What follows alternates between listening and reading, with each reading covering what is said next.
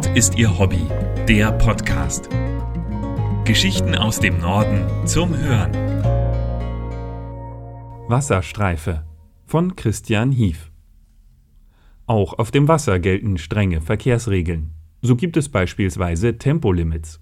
Wir haben die Schweriner Wasserschutzpolizei auf einer Fahrt begleitet.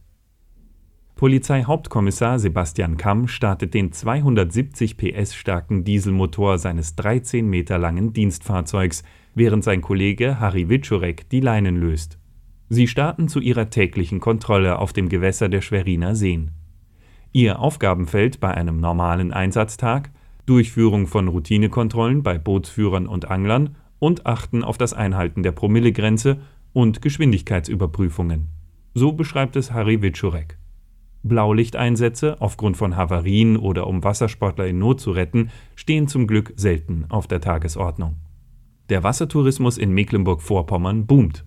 Kein Wunder, denn in keinem anderen Bundesland sind die Bedingungen so gut für den Urlaub auf dem Wasser.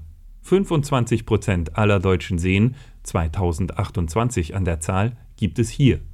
Nach der Müritz mit 116,8 Quadratkilometern ist der Schweriner See mit über 60 Quadratkilometern der zweitgrößte Binnensee des Landes. Gerade für Landratten, die ihre Seefahrerqualitäten testen wollen, bietet das Land ideale Voraussetzungen. Boote bis 15 PS dürfen bundesweit auch ohne Führerschein gefahren werden. Auf vielen Gewässern in Mecklenburg-Vorpommern können zudem nach einer theoretischen und praktischen Unterweisung durch den Vermieter auch Boote von maximal 15 Meter Längen gesteuert werden. Bis zu zwölf Personen sind dann an Bord erlaubt. Die wachsende Popularität des Urlaubs am und auf dem Wasser macht den Job der beiden Beamten umso wichtiger. Obwohl sie hier ähnliche Aufgaben erfüllen wie ihre Kollegen auf dem Land, herrscht auf dem Gewässer doch eine ganz andere Atmosphäre. Meist seien die Leute sehr viel entspannter und in Urlaubsstimmung. Wenn sie an anderen Booten vorbeiführen, würden sie auch oft gegrüßt, erklärt Kamm.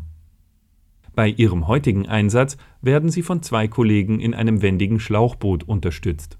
Der Außenborder beschleunigt das Boot bei Bedarf auf über 100 km/h. Maritime Verkehrsrowdies haben es somit schwer, sich mit voller Kraft voraus der Kontrolle zu entziehen. Um nicht bereits von weitem von möglichen Temposündern gesehen zu werden, steuert Sebastian Kamm sein Boot in einen kleinen Ausläufer des Sees, während die Besatzung des Schlauchboots auf einem Anglersteg das Lasermessgerät justiert. Da hier der Abstand zwischen den beiden Ufern keine 200 Meter beträgt, herrscht ein Tempolimit von 9 km/h. Das Limit gelte besonders dem Naturschutz.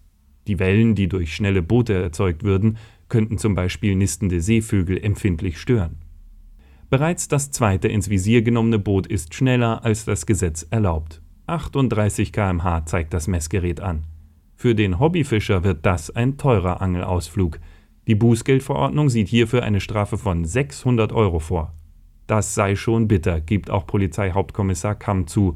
Dafür kassiere man für Temposünden auf dem Wasser keine Punkte in Flensburg. Auch wenn der Job es mit sich bringt, Strafzettel zu verteilen, sind sich doch beide Polizisten einig. Im Großen und Ganzen verhalten sich die Leute ordentlich. Wilder Westen gehe anders. Mehr Geschichten aus dem Norden gibt es auf nordistierhobby.de. Dort finden Sie auch Bilder und Videos zu den Artikeln. Um keine Folge zu verpassen, abonnieren Sie diesen Podcast. Zusätzlich können Sie uns mit Empfehlungen und Kommentaren unterstützen. Nord ist Ihr Hobby. Der Podcast wird gesprochen von Hans Pieper. Der Podcast ist ein Angebot des ADAC Hansa e.V. Amsingstraße 41 20097 Hamburg. Verantwortlicher im Sinne des Presserechts ist Christian Hief.